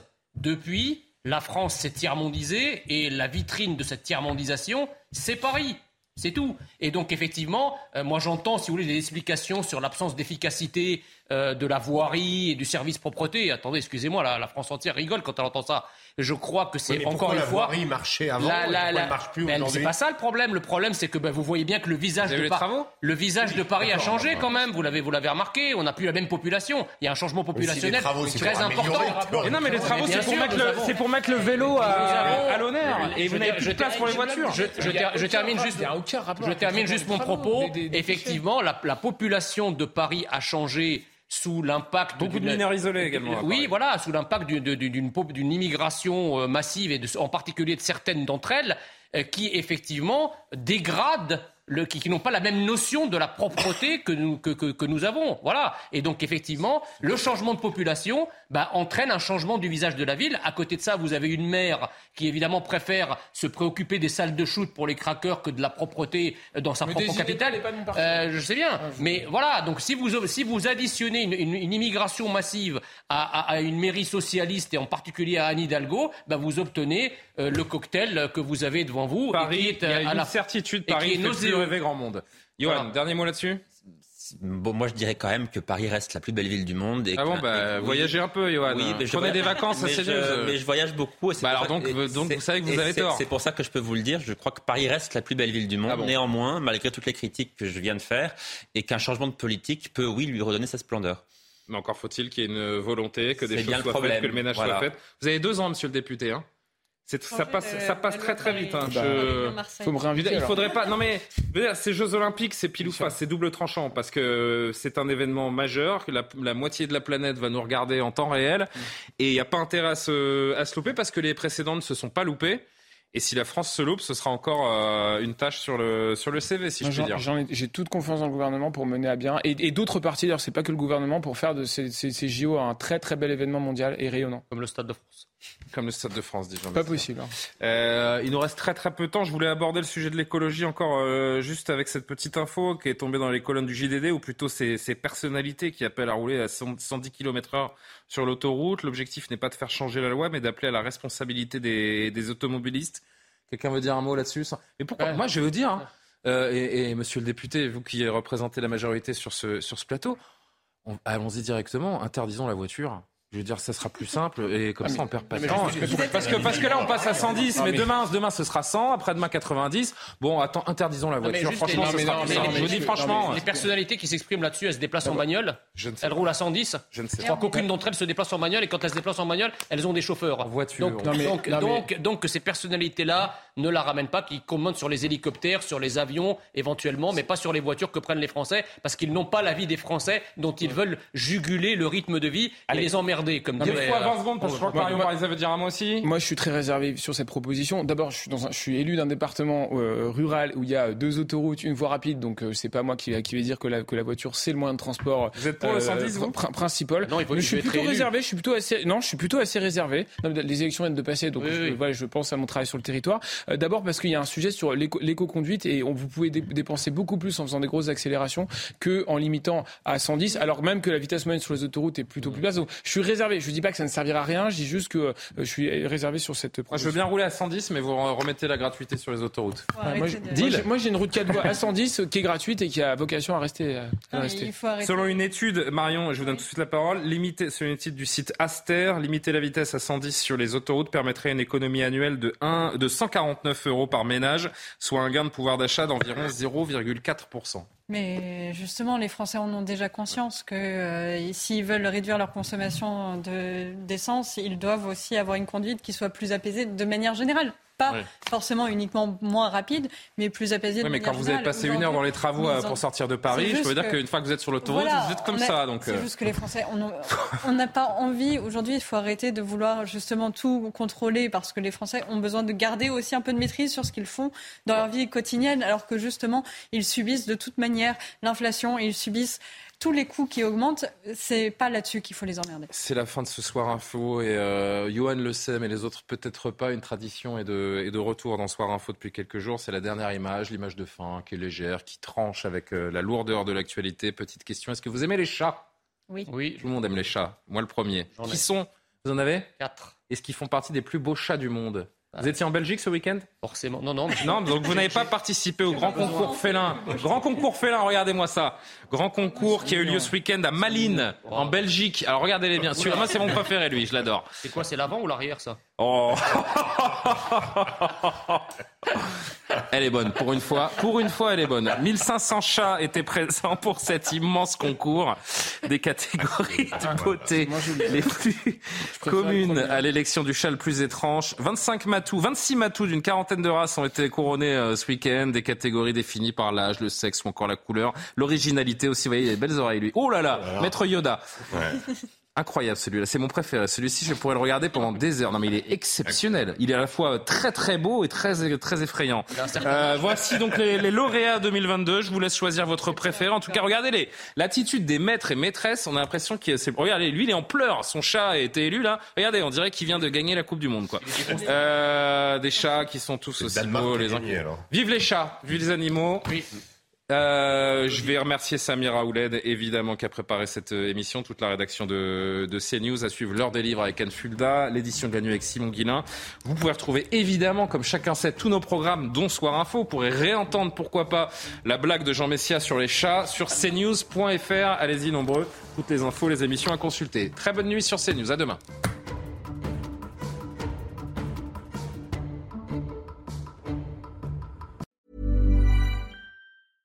Hey, it's Paige DeSorbo from Giggly Squad. High quality fashion without the price tag. Say hello to Quince.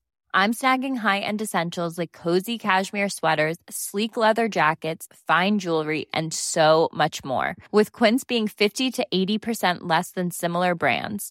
And they partner with factories that prioritize safe, ethical, and responsible manufacturing. I love that. Luxury quality within reach. Go to quince.com slash style to get free shipping and 365 day returns on your next order. Quince.com slash style.